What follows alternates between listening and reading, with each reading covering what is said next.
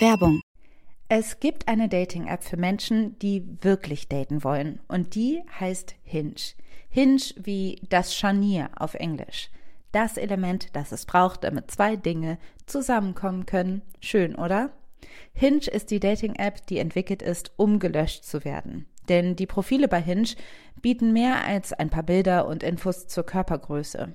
Auf Hinge gibst du an, mit welcher Absicht du datest, sodass keine Missverständnisse entstehen. Und das Coolste ist, Hinge hat Prompts, also Fragen, deren Antwort direkt darauf schließen lassen, ob ihr die gleichen Interessen, aber vor allem den gleichen Humor teilt. Und Hinge möchte Dating wirklich für alle zu einem schönen Erlebnis machen, weshalb Hinge zusammen mit der LGBT-Organisation GLAD Prompts für die LGBTQ-Plus-Community entwickelt hat. So findest du schnell deine Community und siehst, mit wem du Gemeinsamkeiten teilst. Zum Beispiel kannst du beschreiben, was Gender Euphoria für dich bedeutet oder wo deine Chosen Family unschlagbar ist. Hinge bringt dich mit den richtigen Leuten zusammen. Also probiert jetzt Hinge aus, nutzt die Prompts. Alle weiteren Infos findest du in den Show Notes. Bist du oder ich mit der Intro dran? Ich? Du. Mhm. Okay. Hallo! ich halte das so weit weg, weil es manchmal so ploppt. Und deshalb Ja, ja, hast so. auch recht, ist doch gut. Also eigentlich bei dir ploppt es nicht so krass, weil du schon eine ausgebildete Sprecherin bist. Juhu. Aber bei mir ploppt es schnell. Um Gottes Willen. Wir haben ja auch gar keinen ähm, Plop-Schutz, Popschutz. Ähm, okay, hallo.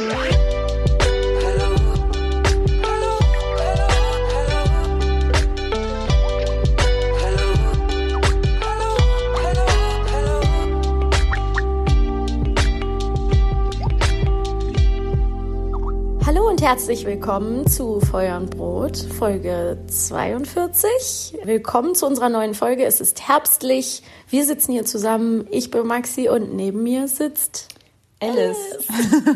Alice ist mein Name. Genau. Und ähm, Alice, du bist bestimmt jetzt total durch und noch völlig durch den Wind nach deiner Buchveröffentlichung. Ja, es sind aufregende Zeiten gerade. Seit dem 23. September ist mein Buch draußen, was weiße Menschen nicht über Rassismus hören wollen, aber wissen sollten. Und ja, ich hatte Premiere in Köln. Ja, bin froh, die Aufmerksamkeit ist groß, aber jetzt passieren so viele neue Dinge, wie so Interviews führen und so weiter. Aber es ist alles gut. Ich versuche mich nicht, ich versuche irgendwie einfach klarzukommen. Sehr cool. Ja, du kommst auch klar, das kann ich bezeugen. Ich konnte ja leider nicht. Das ist gut, wenn das so, wenn das so rüberkommt. Dann ist, dann mache ich alles Ähm, richtig. Ja, ich konnte, ich konnte ja leider nicht dabei sein in Köln, aber es gibt ja noch ein paar Termine, wo man dich sehen kann. In Berlin im November. Genau. Und ich glaube, ich bin in Freiburg, in Hannover und in Oldenburg. Genau, und äh, wenn euch das interessiert, dann könnt ihr einfach Alice Haruko auf Instagram folgen, wenn ihr das nicht ohnehin schon alle fleißig tut. Aber wir haben natürlich heute noch ein anderes Thema mitgebracht als dein Buch. Voll. Es passt auch voll zu diesem sehr herbstlichen Wetter, finde Ja, ich. finde ich auch. Weil es ist die Zeit, in der man sich es gemütlich macht und Kerzen anzündet. Muckelig. Und dann vielleicht irgendwie irgendwelche Special-Kerzen anzündet. Duft, und Räucherstäbchen. irgendwelche Rituale macht, weil die Sonne jetzt irgendwie nicht mehr so lange scheint. Im siebten Haus vom Jupiter steht, meinst du oder so? Sowas, genau. Also das Thema ist auf jeden Fall Esoterik. Wollen- Esoterik. Ein, ein riesiges, breites Thema. Genau, und ähm, Fun Fact, als weiß noch, als wir klein waren und immer überall diese Plakate hingen, ähm, Esoterikmesse und wir haben immer Erotikmesse gelesen. Ja, klar. Immer. Aber es, passiert das nicht immer noch? Ja, schon so ein bisschen. Und es zeigt uns aber eins, dass nämlich immer in Deutschland irgendwo irgendeine Esoterikmesse ist. Also nicht nur, dass Esoterik allgemein natürlich äh, ein Riesenthema ist, ähm, ist es halt auch in Verbindung mit so Spiritualität oder irgendwelchen Ritualen oder so halt mh, einfach kann man unglaublich viele Aspekte heute besprechen. Genau. Und das wollen wir tun. Ja, mal gucken, wie weit wir kommen. Ja. Also die Sache ist, viele meinen ja zuerst, gerade so Esoterikmessen oder so, ich, äh, ich war, habe mich nie für sowas interessiert und das, glaube ich, machen auch wenige. Also, oder ich verbinde so Esoterikmessen, Esoterik eher mit ja mittelständischen, vielleicht auch gar nicht so urbanen Räumen, Leuten, die irgendwie in Vororten wohnen und mhm. äh, sich irgendwie, keine Ahnung, und irgendwelche, in irgendwelchen komischen, oder was ist komischen, ich will nicht so judgy sein, aber ja. in äh, Internetforen ähm, abhängen oder so. Aber was mir auf jeden Fall aufgefallen ist, ist, dass Esoterik mittlerweile auch nochmal einen neuen Hype bekommt oder und nicht Esoterik genannt wird, sondern eben Spiritualität. Ähm, und ich muss auch sagen, dass ich den Unterschied nicht genau kenne. Ähm, aber bei Instagram gibt es halt eben diese ganzen Memes, die mir aufgefallen sind. Und das ist vor allen Dingen im Bereich Sternzeichen und so weiter. Das ist dann, ne, hier siebter Haus um Jupiter, Virgo Season. Ja, genau. I'm such a Libra, Libra Energy und äh, so. Total, ich bin auch voll der Fan davon. Also ich muss in dieser Folge ganz stark sein heute. Seid mit mhm. mir ganz stark, weil ich tatsächlich so ein Sternzeichen-Freak bin.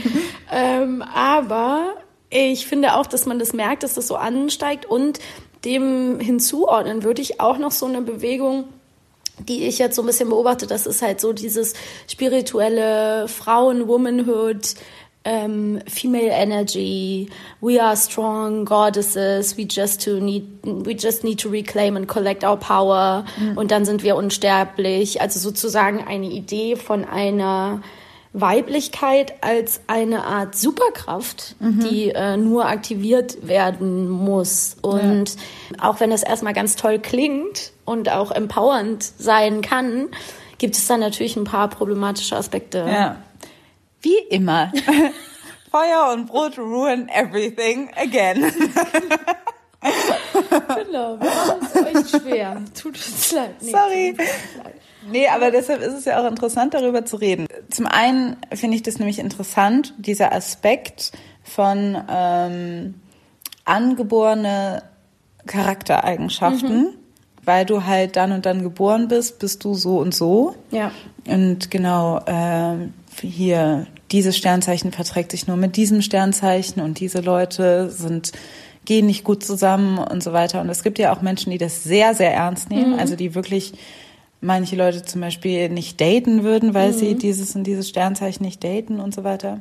Because if he's a Scorpio and you don't want a Scorpio, it's like, why waste your time? Get a Libra. Like, oh my God, Libras are, I mean, Capricorns are fine too. Und dass das aber in diesem Sternzeichenspektrum all diese Dinge irgendwie okay und akzeptabel scheinen, mhm. wenn sie woanders überhaupt nicht akzeptabel sind, ich deute hin auf äh, Rassentheorien oder so weiter, die irgendwie mal, ähm, die auch von angeborenen Eigenschaften sprechen und so. Der Unterschied ist vielleicht hier bei Sternzeichen, dass es natürlich keine Hierarchisierung gibt. Also es das heißt jetzt nicht, okay, du bist das beste Sternzeichen. Das nimmt natürlich viel aus der ganzen Problematik. Also es gab kein hierarchisches Unterdrückungssystem aufgrund von Sternzeichen. Ne? Ähm, Aber nichtsdestotrotz ist es halt interessant, dass es da einfach irgendwie okay ist. Und dass es da natürlich jetzt speziell bei Sternzeichen keine Phänotypisierung mhm. gibt, die unterschiedlich ist. Also sozusagen vom Sternzeichen lässt sich ja nicht auf das Aussehen von jemandem schließen. Ja. Kommen wir aber nachher noch zu. Gibt es ja durchaus, mhm. ähm, äh, ich nenne es jetzt mal, wie soll ich das nennen? Ja, ja also Richtungen. Im, Spirit, im, im Spirituellen gibt es so ähm, äh, verschiedene Richtungen und Bewegungen, die eben doch so kategorisieren. Da muss man sehr vorsichtig sein. Und wir gucken natürlich gleich auch noch mal so ein bisschen hin, wo auch verschiedene Sachen herkommen, aber noch weiter zu Sternzeichen. Ich finde es nämlich schon spannend, weil es gibt ja auch ähm, zum Beispiel die chinesischen Sternzeichen. Ja. Und da ähm, ist ja schon, haben wir ja auch diesen in der Vorbereitung einen, einen Beitrag von Hidden Brain gehört, wo es um das Sternzeichen Drachen geht. Mhm. Ähm, du bist Drache. Ich bin Drache, genau. Ich und, bin Schlange. Und mir wurde tatsächlich auch immer gesagt, dass das ganz toll wäre. Ja. Und ähm, ich weiß da natürlich viel zu wenig drüber. Also ich habe nur abgespeichert, das ist toll. Aber es gibt eben durchaus ähm, so dieses Verständnis von das Jahr des Drachen ist eben ganz besonders toll und bringt große, ganz besondere Menschen, die besonders genial und leistungsstark und klug und schlau und erfolgreich sind, hervor. According to Chinese tradition, there's no better year for a child to be born than the year of the dragon. Dragon kids are destined for greatness. As it turned out, the Chinese government has a treasure trove of data. And they found that in middle school, dragon kids did better than their peers. These kids also outperformed their peers in high school, and they did better in college. Individuals who were born in the year of the dragon, they are 14% more likely to have earned at least a bachelor's degree. So, what explained their success at school? Because of parents like Xiaoqi and Yang Sheng. From the moment Han was born, his parents had sky high expectations for him. That turns out to be the case with many parents of dragon babies. Und ähm, das ist natürlich dann irgendwie schon so ein Schritt weiter. Und was ich daran spannend finde, ist natürlich, ich zum Beispiel, deswegen habe ich das eben schon so angedeutet, ich finde Sternzeichen immer faszinierend und mir macht es einfach Spaß, mich ich damit, liebe zu, Horoskope. genau, damit zu beschäftigen. Und ich glaube, das können wir an der Stelle auch mal festhalten. Natürlich macht es Spaß. Ne? Es ist halt eine, eine Einordnung. Man erkennt irgendwie Charaktereigenschaften an sich wieder, an anderen wieder. Man sagt, oh, das passt total. Vielleicht am Partner oder der Partnerin. Und was ich zum Beispiel vermeintlich immer äh, so erlebt habe, ist, dass ich mit bestimmten Sternzeichen gar nichts zu tun habe in meinem Leben, aber mit manchen immer ganz viel. Also manche finden sich in meiner Familie und in meinem Freundeskreis und von manchen kenne ich niemanden. Voll. Ich, ja, aber es ist bei mir ja auch Ja. so. Ich sage immer, Schütze und Widder ist so, sind so die zwei Sternzeichen, die mich immer umgeben. Und es stimmt halt auch. Meine Schwestern Schütze und Widder, du bist Schütze, meine Mutter Schütze. Es ist einfach so. Es, Du bist auch Zwilling und meine Mutter Ja. ist Zwilling. ja, es ist einfach. Also ich, ich kann da schon irgendwie so eine Linie vage. erkennen und das ist natürlich irgendwie also ich, und äh, bestimmte Dinge, die einem ja äh, immer zugetragen werden, wenn man sagt, äh, das Sternzeichen, mein Sternzeichen ist zum Beispiel Zwilling, dann heißt es so, ja, das wird ähm, Zwillinge werden dann irgendwie so beschrieben als eben zwei gegensätzliche Charaktereigenschaften, die in einem ruhen und äh, sehr gesprächig und aufgeschlossen und neugierig und oft sind sie Journalistinnen und dann Uh, denke ich so, ja. es stimmt alles. Ja, genau. Nur weil ich in fucking Juli geboren bin. Ja, das ist bei mir genau das Gleiche. Ich denke auch, ich bin typischer Schütze. Und with that being said, muss man jetzt aber leider traurigerweise sagen, ähm, dass es einfach äh, so ist, dass man natürlich, also ich habe ähm, einen Artikel, den werden wir auch gerne ähm, schicken, wenn ihr wollt, und auch in den Shownotes verlinken, einen Artikel gefunden, wo es halt wirklich so ein bisschen wissenschaftlich faktenbasiert an den- den Sternzeichen an den Kragen geht. Und es ist halt ein bisschen so, als würde man sich irgendwie einen Ort zwischen sechs verschiedenen deutschen Städten aussuchen, der sich aber auch noch immer weiter verschiebt und von da dieser Konstellation auf die Charaktereigenschaften von Menschen schließen. Also es ist so sehr beliebig, zumal die Sternbilder ja so auch alle gar nicht mehr vorhanden sind. Our sun signs aren't even accurate anymore. In the more than 2,000 years since the zodiac signs were created, the Earth has tilted. So your sun sign has shifted, and there's technically a 13th sign called Ophiuchus. Ähm, was ich zum Beispiel da halt interessant fand, war, ähm, dass man ähm, Versuche gemacht hat und zum Beispiel Menschen, 150 Menschen wurde ein, ein Jahreshoroskop zugeschickt und es haben irgendwie 70 Prozent, glaube ich, gesagt, auf jeden Fall die Mehrheit hat zugestimmt, dass dieses Horoskop auf sie zutreffen würde. Und es war aber alles das gleiche Horoskop. Also es war das Horoskop für einen ähm, französischen Serienmörder. Ein Psychogramm wurde erstellt und die ähnliche ähm, Ergebnisse sind so bringen Tests hervor, wo Leuten eben Psychotests und sowas gegeben wurden, wo die sagen, da haben sie sich total drin wiedergefunden. Deswegen muss man halt leider so ein bisschen vorsichtig sein, auch wenn es Spaß macht und so. Ich glaube auch, dass die wenigsten Menschen wahrscheinlich eben nur eine Minderheit richtet irgendwie ihr Leben danach aus. Aber es ist eben, um jetzt wieder zurückzukommen auf mehr als Sternzeichen, ist es eben einfach äh, gerne vielleicht auch eine Flucht in eine Kategorisierung, die irgendwie okay ist. Also wo Menschen halt sagen können, ja, da finde ich mich wieder und darüber identifiziere ich mich. Und es ist eben erstmal auf den ersten Blick nicht so problematisch, wie sich jetzt irgendwie über einen Nationalstolz einfach nur zu definieren oder sonst irgendwas. Weil ja auch alle ein Sternzeichen haben. Ne? Es ist Mhm. ja irgendwie, man kann sich dem ja auch gar nicht entziehen. Also alle Menschen, man muss nicht irgendeinem Club beitreten oder muss nicht eben irgendeine Staatsangehörigkeit haben oder irgendwas Bestimmtes kennen. Jeder hat einfach ein Sternzeichen und deshalb ist das irgendwie, kann man mit jeder und jedem darüber reden. Und deshalb ist es, glaube ich, auch so beliebt. Genau. Und dann geht es so ein bisschen weiter ähm, zu diesem Begriff mit, mit dieser Female Energy. Ich habe das jetzt in meinem Freundinnenkreis ganz viel erlebt, dass die sich ähm, und ich auch manchmal so ein bisschen so gerne ähm, darüber identifizieren und auch sich gerne damit beschäftigen. So ein bisschen gehört dazu den Menstruationszyklus, ähm, was macht der Mond, was macht der, ne, what does your cycle to your Mut und was, also wie man sich fühlt aufgrund welchen Tages, den man irgendwie in seinem Zyklus hat und was, womit hängt das alles zusammen und auch ähm, so Tarotkarten legen und alles und so. Und ich glaube, es ist halt schon wichtig, so viel Spaß, wie das alles macht und ähm, dass es auch irgendwie hilfreich sein kann bei der Problembewältigung und so. Das will ich alles überhaupt nicht äh, bezweifeln. Aber man darf das Thema natürlich irgendwie nicht ohne kulturelle Aneignung sich nochmal anzugucken, besprechen. Ja, weil, also genau, das ist, glaube ich, so nochmal einer der anderen Aspekte bei Spiritualität ist es ja das Interessante, dass es da so eine krasse ähm, Romantisierung gibt. Ähm, die ja irgendwo, ich kann mir das schon irgendwo erklären, ne? dass man irgendwie denkt, ähm, gerade in feministischen oder auch in äh, BIPOC-Kreisen, dass man irgendwie auf Spiritualität greift, weil es ja so ist, dass gerade auch Frauen oder People of Color, also alle, die irgendwie nicht äh, weiß, männlich, cis-männlich waren, marginalisiert worden sind, auch durch die Wissenschaft, mhm. durch bestimmte Narrativen einfach ähm, verdrängt und ja in Vergessenheit geraten sind.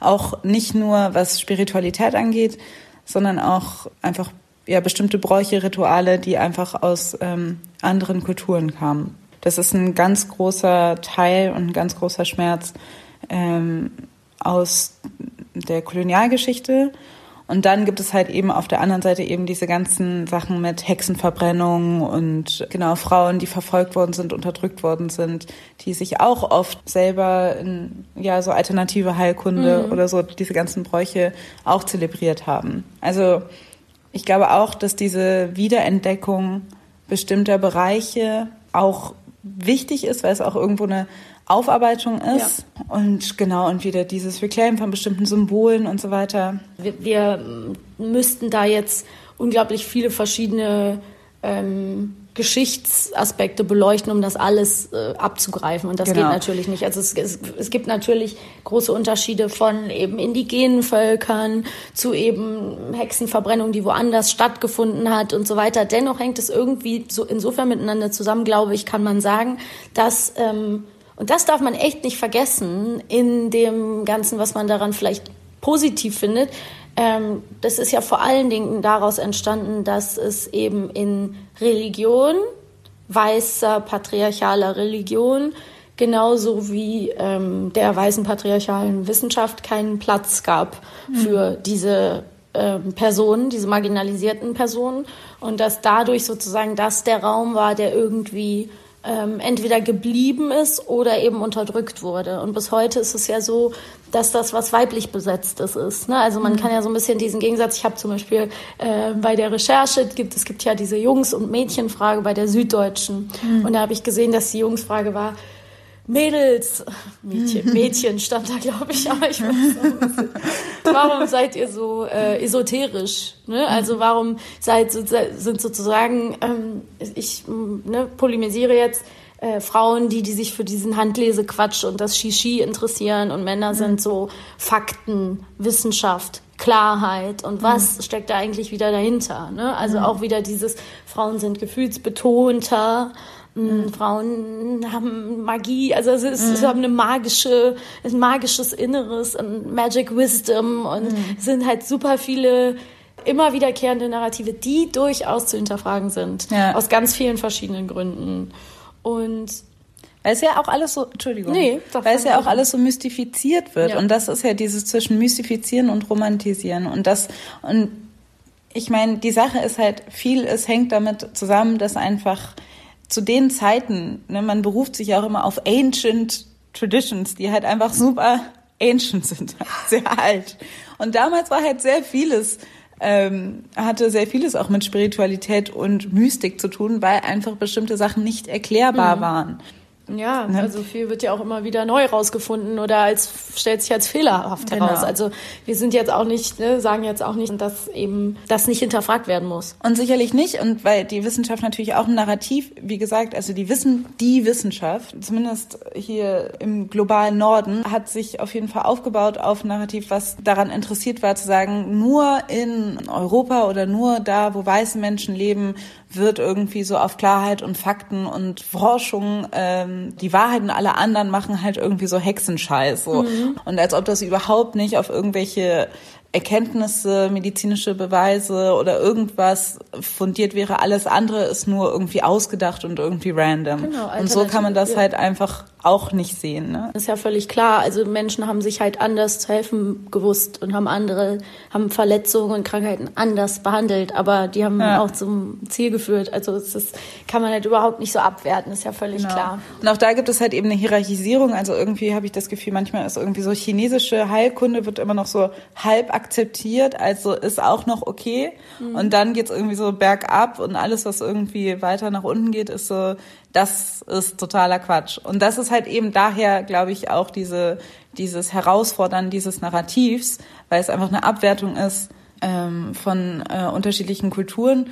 Die werden dann aber wieder jetzt irgendwie neu hervorgeholt, aber dann doch trotzdem durch diesen kulturellen Aneignungsprozess äh, gefiltert. Ja. Und auf einmal sind wir wieder da, wo wir vielleicht irgendwie uns für südasiatische ähm, in oder indigene oder auch dann jetzt langsam auch afrikanische Traditionen wieder interessieren, aber auch ein bisschen ja, romantisierende, äh, exotisierende und auch einfach uninformierte Art Voll. und Weise. Da wird ja auch unheimlich viel immer zusammengeschmissen ne? Mhm. und ähm, zusammen verquirlt in eine spirituelle ja. Soße so ein bisschen.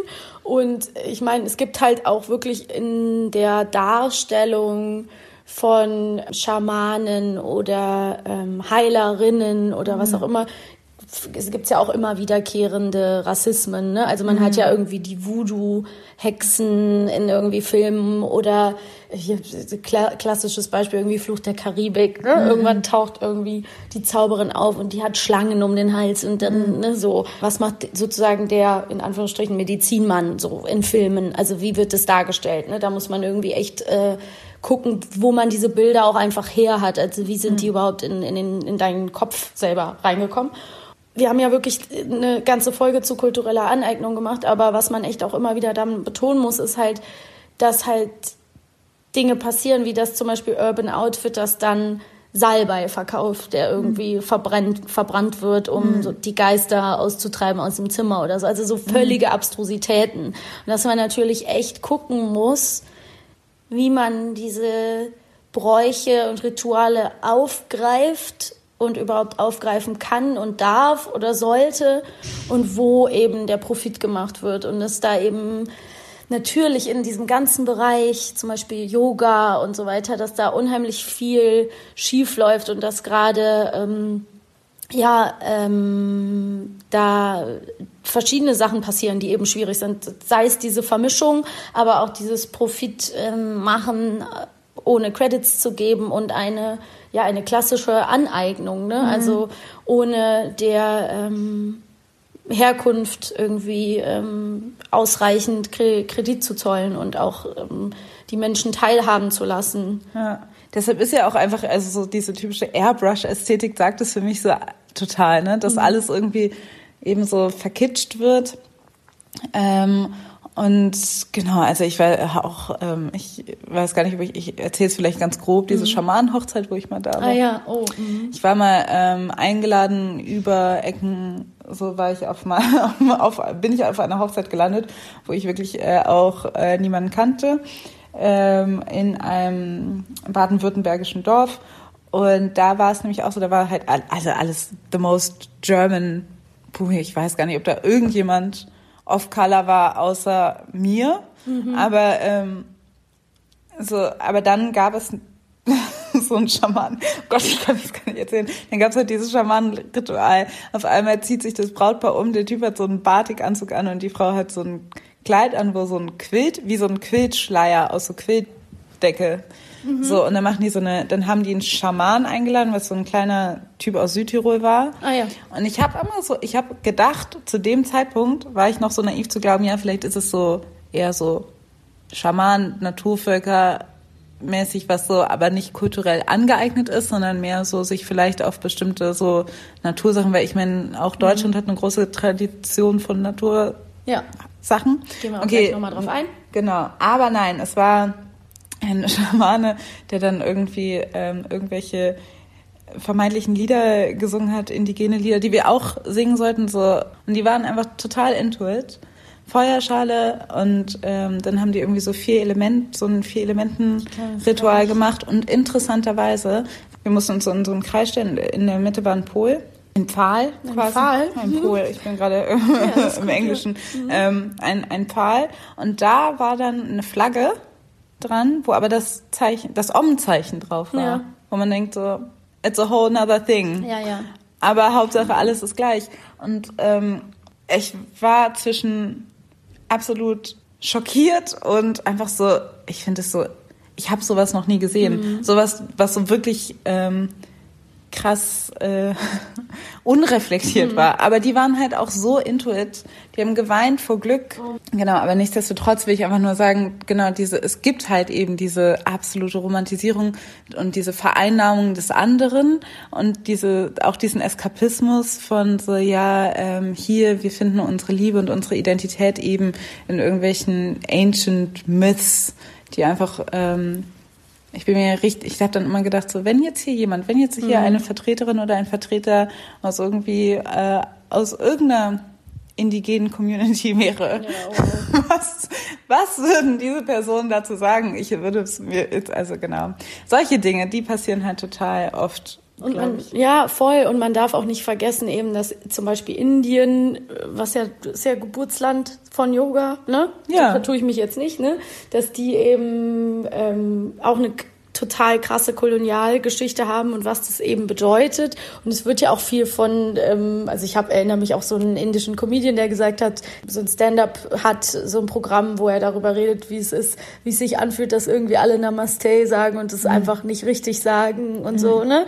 Alright, I don't care if you do yoga, I don't care if you, you drink turmeric and act like you made it up. None of that bothers me.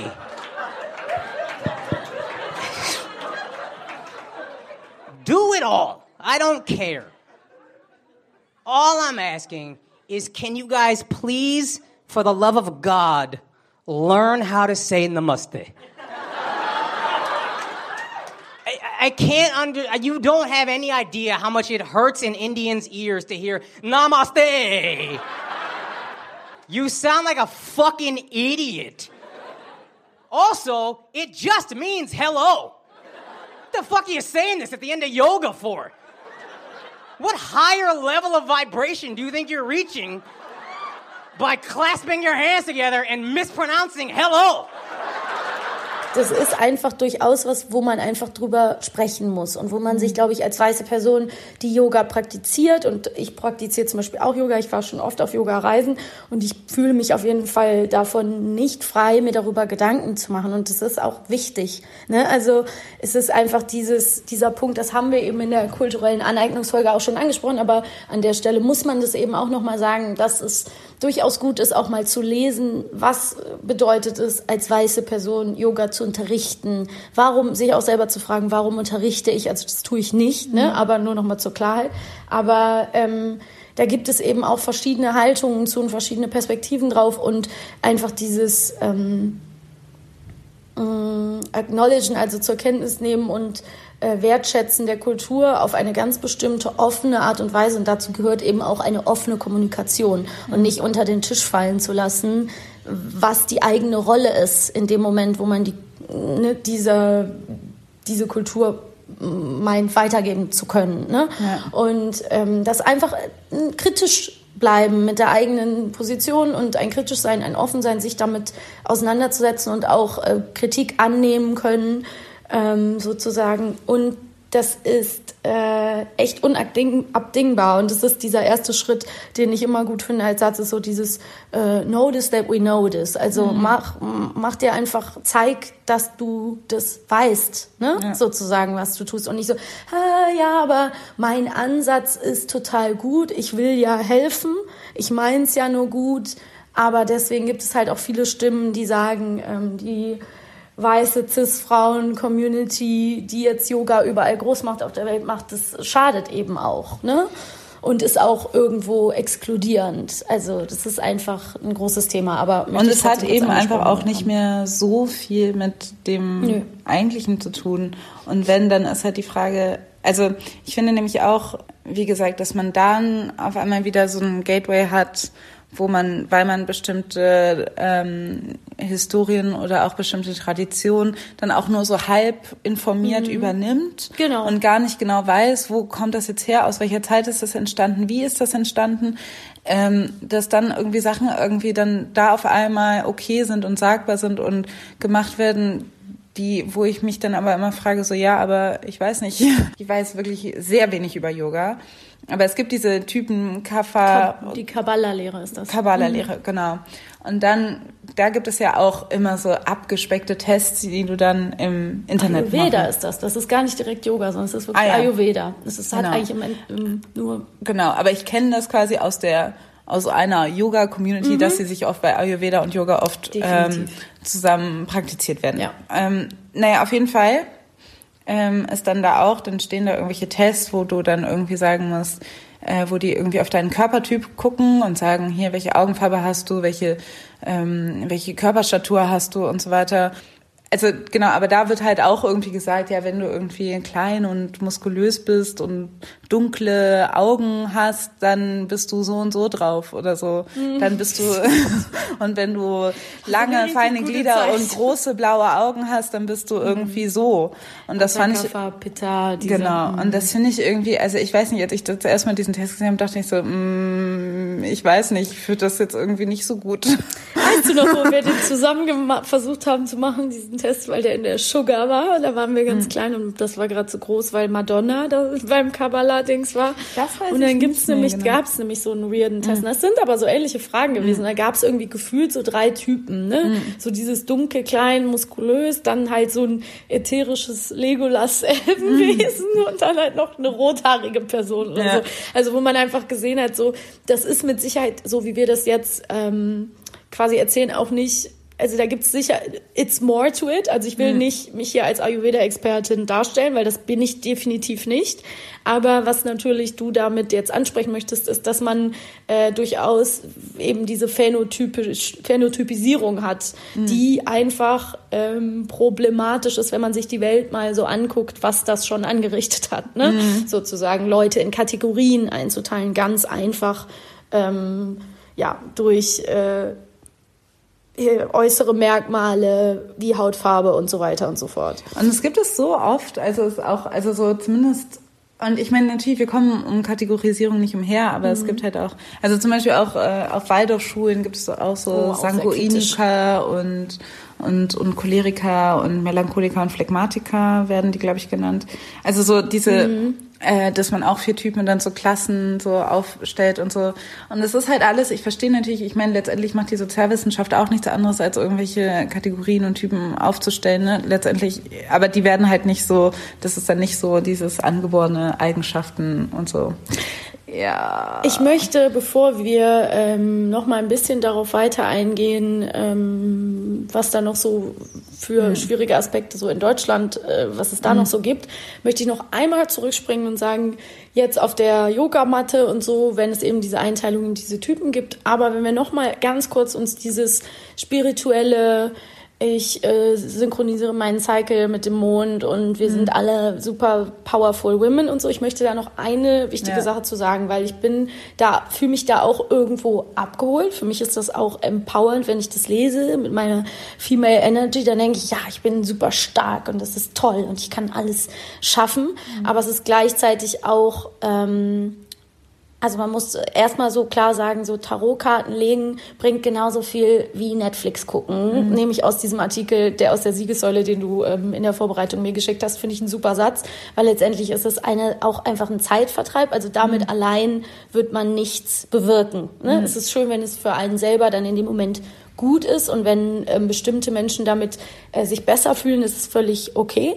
Dennoch ein ganz wichtiger Punkt, der daran natürlich schwierig ist, ist einfach, dass es wahnsinnig ähm, äh, transexklusiv ist. Also es, es schließt Transpersonen, Transfrauen ganz klar aus, weil wir da ja eine unglaubliche Fixierung auf den weiblichen Körper als gebärenden Körper oder zumindest als menstruierenden, menstruierenden Körper, ähm, haben. Und wir sprechen dann ganz viel eben von Menstruation, von Mutterschaft, von Uterus, von eben dem Zyklus und so weiter. Und es ist ähm, ein ganz schwieriges Narrativ, was man echt ähm, ganz äh, klar hinterfragen muss, wenn man äh, inklusiv denken möchte. Und das möchten wir hier ja natürlich. Und es ist vor allen Dingen auch so, dass wir, wenn wir nicht aufpassen, in ein sehr stereotypes, konservatives Rollenbild reinrutschen, weil die Frau natürlich einfach als etwas Weiches, Nährendes, Lebenschenkendes ähm, dargestellt wird und sozusagen ein automatischer so ein Caretaker, also eine eine Care-Person, die für andere, die die sich um andere kümmert, um die Kinder, um die Alten, also auch wieder so ein eigentlich ganz herkömmliches Rollenbild. Also mhm. ist die Frage, ob ein Berufen auf die Female Energy dann auch zwangsläufig auf eine Male Energy kommt und dass es die gibt ja auch so auch, genau. Traditionen und Bräuche. Genau und es gibt vor allen Dingen dann auch wieder Frauen, die den die feministische äh, Sichtweisen kritisieren damit, dass sie sagen, ja, die Feministinnen, die schätzen die Male Energy gar nicht wert und so. Also da mhm. muss man echt aufpassen. Da gibt es wirklich viele Leute, die das für sich missbrauchen, unter anderem eben auch äh, sogenannte TERFs, das sind Trans-Exclusive Feminists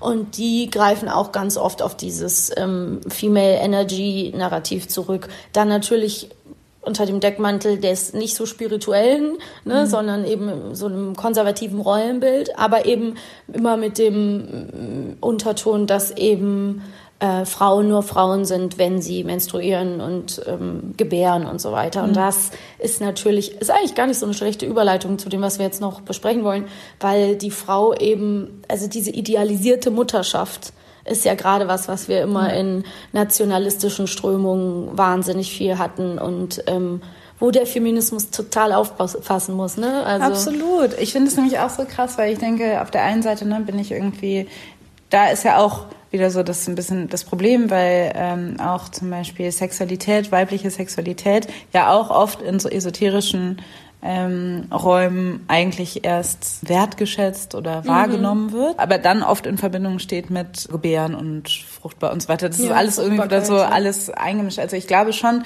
dass es auch eben diese diese Auseinandersetzung oder diese Wertschätzung des weiblichen ähm, Körpers zumindest oder so, dass das dass ich verstehe, dass das irgendwie auch eine Lücke füllt, die es einfach total gibt. Ja, total. Ähm, und dennoch eben, es ist absolut, es ist eben dann eine total heteronormative, cis-zentrierte Art und Weise auf Weiblichkeit und Männlichkeit zu gucken.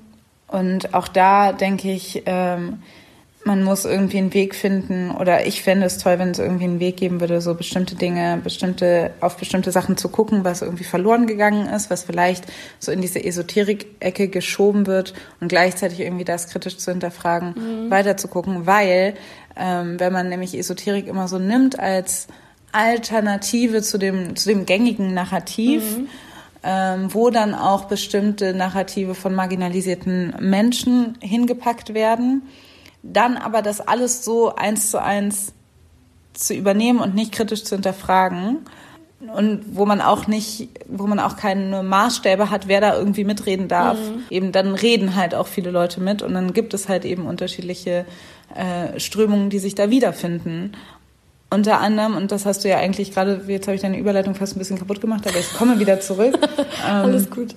Dass, äh, dass halt eben Esoterik eben nicht etwas ist, was nur irgendwie im linken Spektrum, im feministischen Spektrum, in der BPOC-Community wiederzufinden ist, sondern sehr stark auch äh, von rechten Ver Strömungen vereinnahmt wird und genutzt wird. Unbedingt, das darf man auf keinen Fall vergessen. Also ich weiß nicht, ob ihr schon mal was von der, zum Beispiel der Anastasia-Bewegung gehört habt. Da gibt's gerade eine Reportage, die kann man online auf dem RBB äh, noch gucken. Bio, Bio Bar, Braun Barfuß hieß die, glaube ich. Mhm. Da geht's um so ein Siedlerkollektiv, ähm, die Anastasia-Bewegung, das sind so, die Mitglieder sehen so aus wie so Hippies und mhm. Ökos, mhm.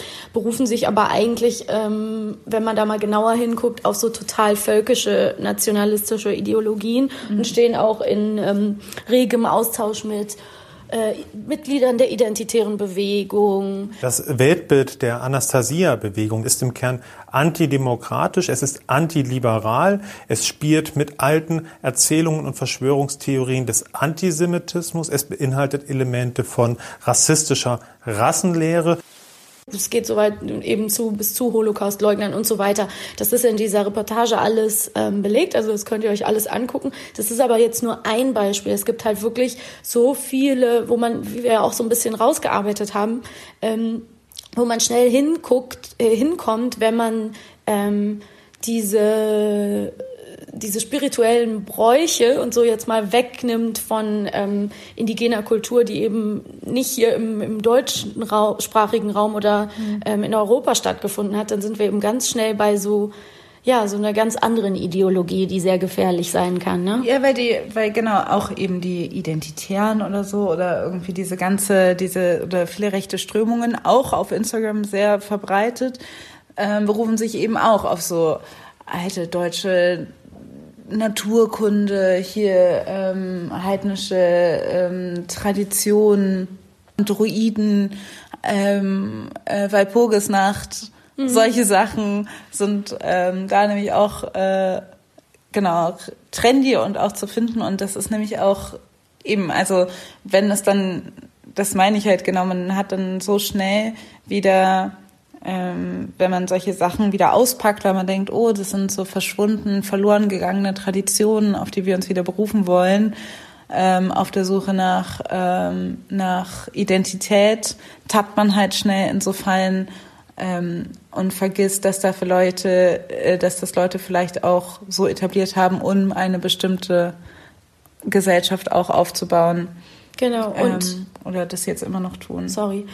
Ähm, ja, und dabei darf natürlich nicht vergessen werden, ähm, das wollen wir auch nicht vermischen, dass es zum Beispiel eben die ähm, Hexenverfolgung eben eigentlich auch eine antisemitische Tendenz zugrunde hatte. Also das haben wir in der Recherche hierfür auch entdeckt, dass es eben ähm, zu der Zeit natürlich des NS-Regimes wurden eben auch vermeintliche Heilerinnen oder weise Frauen oder wie man sie mhm. jetzt auch nennen will, wurden eben genauso verfolgt wie viele andere marginalisierte Personen. Und ähm, das äh, wusste ich zum Beispiel auch gar nicht, dass äh, die Darstellungen, die wir so kennen von so in Anführungsstrichen Hexen mit mhm. eben so einer ähm, ja, so einer großen, krummen Nase und einem schwarzen spitzen Hut, schwarzer Kleidung, meist dunkel, äh, haarig, dass die eben eigentlich auch sehr stark an so antisemitische Karikaturen erinnern, wenn man da mal genauer hinguckt. Ja. Und es ist, äh, du hast es gerade schon richtig gesagt, es kommt aus dem gleichen Narrativ, das ist eben das des Sündenbocks. Ne? Also wenn ein äh, Feld abgebrannt ist oder eine Naturkatastrophe kam oder was auch immer, das hat man ja quasi so in der Schule gelernt, ne? dann wurden halt irgendwie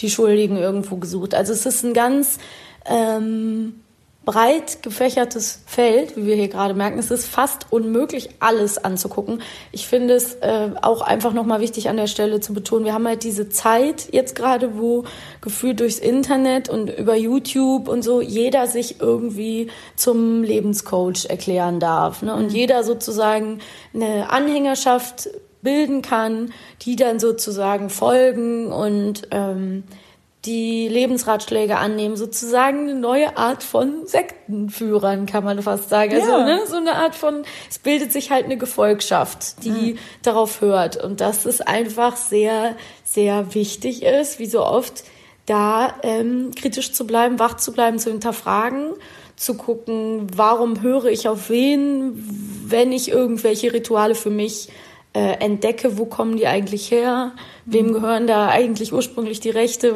wo ist, wie ist meine Rolle dazu, ne?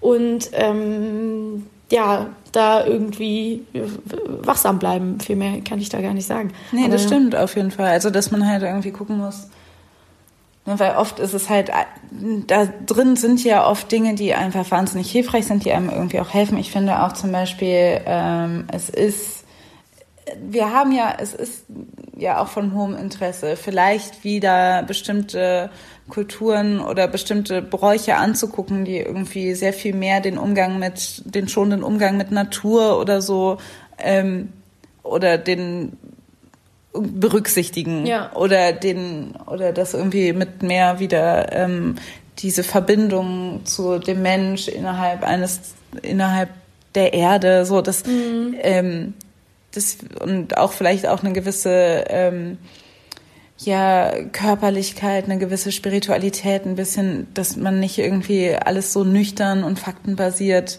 ich glaube auch, dass das ähm, total hilft und dass Spiritualität, ich will es auf gar keinen Fall verdammen und verteufeln. Auch ich bin äh, total mit sehr viel Spiritualität auch aufgewachsen. So. Mhm. Und ich ähm, und auch da, das würde auch zu weit jetzt gehen, ne, was das alles auch, also dass es natürlich auch wieder eine Wissenschaft gibt, die bestimmte, die auch bestimmten spirituellen Tra äh, Bräuchen eine gewisse Wirksamkeit wieder belegt, was dann aber als Placebo-Effekt gewertet wird und so weiter. Aber egal. Ähm, nee, wir haben, haben ruhig noch ein paar Minuten. Wir sind jetzt bei 47. Ähm, ich finde, was du gerade beschreibst, das bildet schon ganz gut so ein eben für mich auch immer vorhandenen Spannungsbogen irgendwie ab.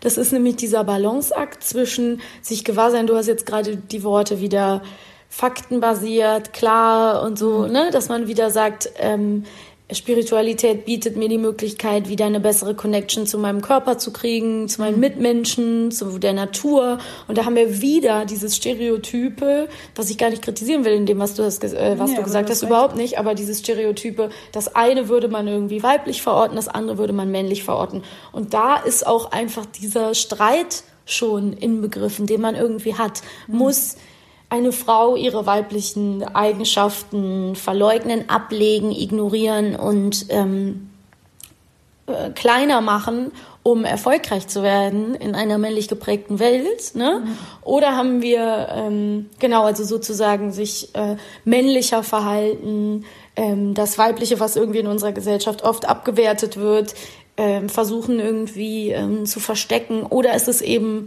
also in welche Richtung da jetzt jede, jeder für sich geht, ist natürlich sowieso erstmal individuell, aber es ist ein immer wieder aufkeimender Konflikt, den man sich selber irgendwie auch, ähm, dem man sich irgendwie stellen muss, ne? Weil, weil die zwei Kräfte, die kämpfen ja ineinander, ja. Ähm, also auch in mir drin. Genau, und Esoterik ist dann vielleicht irgendwie auch eine Form oder Spiritualität, eine Form, dem irgendwie Widerstand zu geben ne? und mhm. da irgendwie seine eigene Kraft draus zu schöpfen. Aber was du gesagt hast, erinnert mich auch noch an eine andere, an ein anderes Risiko in diesem ganzen Bereich, ist auch ähm, diese Selbstoptimierung. Also, dass man dann mhm. bestimmte Dinge auch nur macht, um also, dass auch da eine Selbst, ein Selbstoptimierungsgedanke ist. So, man muss seine Aura glänzen, man muss irgendwie das sein, man muss hier connected so sein. Also, dass es auch so einen Stress geben kann, weil das Angebot so massiv Voll. ist und, ähm, und irgendwie, ne, also wie gesagt, es gibt ganze Messen, es gibt Leute, die ganze Hallen füllen, die dir sagen, mach das, das und das und du bist irgendwie total gestresst, weil du es irgendwie versuchst, in deinem Leben irgendwie zu irgendwie einzufügen, obwohl du eigentlich auch noch viele andere Dinge zu tun hast. Ich selber ähm, kenne das auch manchmal, dass man irgendwie denkt, so, ja, okay, ich äh, sollte eigentlich meditieren, das geht mir, dann geht es mir wahrscheinlich viel besser und ich schaffe es einfach nicht und ich denke, vielleicht geht es mir auch besser, wenn ich einfach nur ganz kurz hier einfach liege und nichts tue. Ey, das beschreibt meinen alltäglichen Struggle so sehr, weil es ist auch so dieses, ich sollte meditieren oder ich muss noch Yoga machen. Da ist mhm. eigentlich schon der Fehler, weil die Yoga-Praxis wahrscheinlich an sich sagen würde, du solltest es nicht müssen, ne? Also ja. du sollst es praktizieren.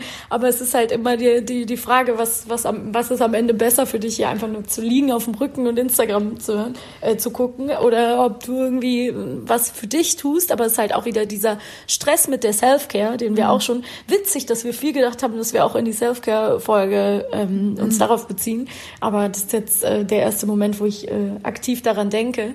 Ich musste gerade, als du gesagt hast, Hallen füllen und irgendwie irgendwas verkaufen, Leute, die euch was erzählen, musste ich fatalistisch an diesen Mallorca-Urlaub denken, wo ich mich so verbrannt habe an dem mhm. Auspuff von einem Motorroller und einfach, weißt du noch, die Mama von unserer Freundin, die hatte so Öle dabei mhm. einfach, so gesegnete Öle.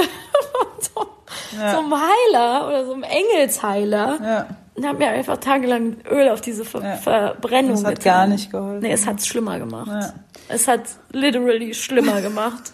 Und ich habe einfach nur Horror und habe nichts gegen die Mutter dieser Freundin, überhaupt gar nichts, einfach nur eine lustige Anekdote. Was ich nur damit sagen will, ist, die hat sich damals so Öle gekauft, die von einem Engelsheiler mit einer Glocke gesegnet wurden. Also es mhm. ist halt auch wieder eine unglaublich kapitalistische Geschichte. Also nur um das Stichwort Kapitalismus hier auch nochmal fallen zu lassen. Weil ja. es ist natürlich auch einfach eine Riesenindustrie. Hast du gesagt, es gibt Messen, es gibt weltweit, boomt es. Die Leute suchen natürlich auch Halt. Es gibt auch, das hat glaube ich schon Adorno gesagt, dass ähm, in, in Zeiten, wo es politische Unruhe gibt, die Leute sich immer wieder was anderes suchen als Religion oder eine Staatsform, der sie so ähm, quasi ideologisch angehören müssen, ähm, dass sie sich andere Wege suchen. Ne? Und auch noch mal ganz kurz gesagt, viele Religionen boten eben nie Platz für Frauen und es ist deswegen mhm. auch klar, dass da sich verschiedene andere Sachen daraus entwickelt haben. Aber die Zeit, in der wir leben, die begünstigt das natürlich irgendwie auch, dass die Leute so was suchen, ne? wo sie irgendwie Halt finden. Ja, absolut. Also hast, hast du nicht auch gesagt, sorry, äh, mit diesen ähm, dass es in den 70ern gab es ja auch schon mal so ein ähm, ja, man sieht das immer ne? wieder. Also ich habe auch letztens jetzt irgendwie nochmal gehört, dass zum Beispiel in Zeit, in der Jesus gelebt hat, gab es nämlich, Jesus war nicht der einzige Messias. Damals gab irgendwie ganz viele Leute, die irgendwie ähm, die ja eine gewisse Alternative geboten haben, eine gewisse Lebensform angeboten haben oder eine Lebensweise angeboten haben, gesagt haben, so macht, macht das, seid so und, ähm, und das irgendwie sich auf was Göttliches berufen haben. Und, ähm, und diesen Boom an, an, an äh, Spiritualität ähm, und Esoterik, den hatte man natürlich irgendwie in der 68er-Bewegung auch nochmal, wo es irgendwie, ähm, also da gab es ja drei, Osho und so. Osho, da gibt es mhm. irgendwie 300 Millionen Bewegungen, die daher mhm. kommen. Und es ist ja auch das Interessante, dass es halt einfach oft Leute anzieht, also irgendwelche ähm, narzisstisch geprägten Menschen, die dann irgendwie sich dahinstellen und sagen, hey Leute, ich habe die Wahrheit gefunden. Mhm. Was halt auch das Interessante ist, dass es einfach natürlich in einer Welt, wo man zumindest meint, dass Narzissmus gerade irgendwie wieder on the rise ist, dass das irgendwie vielleicht ähm, auch miteinander zusammenhängt, ne? dass man irgendwie meint, ähm, hier, man kann natürlich, was du auch gerade meintest mit diesen ganzen YouTube und Social Media, wenn man dann den Leuten irgendwie sagt, hey, macht das doch mal so und seid doch mal so und äh, ihr müsst euer Inneres das und das finden und irgendwie Advice und Advice und Followerschaft mhm. und so, das also ne, das hängt irgendwie alles so auch zusammen und das ist irgendwie eine Parallele zu dieser ganzen äh, Zeit in den 70er Jahren, wo Leute auch irgendwie ähm, sich neue Wege suchen wollten. Was meinst du mit Narzissmus ist on the rise? Ich finde, also Narzissmus ist ja so, also das meine ich, das irgendwie. Ich habe mal gehört, dass irgendwie der größte äh, Garant dafür, dass Dinge, dass Dinge, dass ein Produkt oder ein zumindest im digitalen Bereich ein Produkt erfolgreich ist, ist die Garantie der Selbstdarstellung. Mhm. Das heißt, du begünstigst ähm, quasi Selbstdarstellung mhm. durch soziale Medien, durch Instagram. Leute stellen sich gerne selbst dar ja, und werden dafür belohnt. Und deshalb meine ich, Narzissmus ist on the rise, dass man irgendwie sagt, ähm, natürlich irgendwie wird gerade narzisstisches Verhalten irgendwo auch belohnt in dieser Welt. Wird ja auch immer gesagt, dass Trump so das, der Prototyp eines Narzissten sei. Ich will nur vorsichtig sein, weil ähm, ich mit dem Begriff Narzissten, ähm, also ohne das, das, äh, was du jetzt gesagt hast, in Frage zu stellen, nur ich habe das Gefühl, manchmal werfen Leute so mit dem Begriff um sich und betiteln dann so alle möglichen Leute, sagen, das ist ein Narzisst, das ist ein Narzisst, das ist narzisstisch, wo ich einfach so ein bisschen denke, so, oh, da muss man immer so ein bisschen äh, lesen einfach und gucken, was ist mhm. jetzt wirklich Narzissmus muss und was ist vielleicht auch einfach was anderes. So. Mhm. Ne, aber das, äh, was du gerade beschrieben hast, das äh, trifft mit Sicherheit zu. Ähm, ja, wir haben jetzt unfassbar viel angerissen. Ja. Und auch immer noch viel nicht. Tempo. Auch so Persönlichkeitstests und wie die so in Unternehmen so eine ja. Rolle spielen, das zum Beispiel haben wir gar nicht raus, äh, gar nicht äh, so richtig erwähnt. Ich wollte noch über Kristalle reden. Kristalle. Crystals. bei Crystals. Ähm, ja, ich kann echt nur noch mal, also ich will noch mal diesen Artikel empfehlen, äh, weil ich den wirklich gut finde, dieses Decolonize Your Yoga Practice, mhm. Practice, weil es einfach ein wichtiger Aspekt ist, der, glaube ich, ähm, unangenehm ist für viele, sich damit auseinanderzusetzen. Ne? Ja. Aber es machen unglaublich viele Menschen Yoga hier, weiße Menschen, also äh, let's be honest and open about it.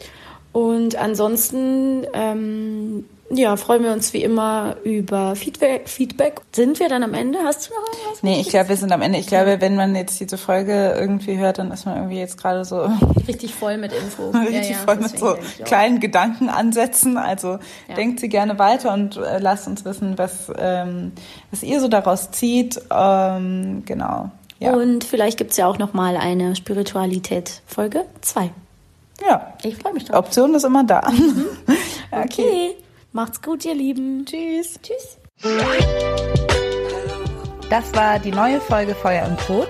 Erreichen könnt ihr uns unter feuerundbrot.gmail.com, auf Facebook, Twitter oder Instagram. Wenn ihr uns unterstützen wollt, könnt ihr das mit einer monatlichen Spende auf Steady oder Patreon. Wir hoffen, ihr seid auch beim nächsten Mal wieder mit dabei und bis bald. Tschüss. Tschüss.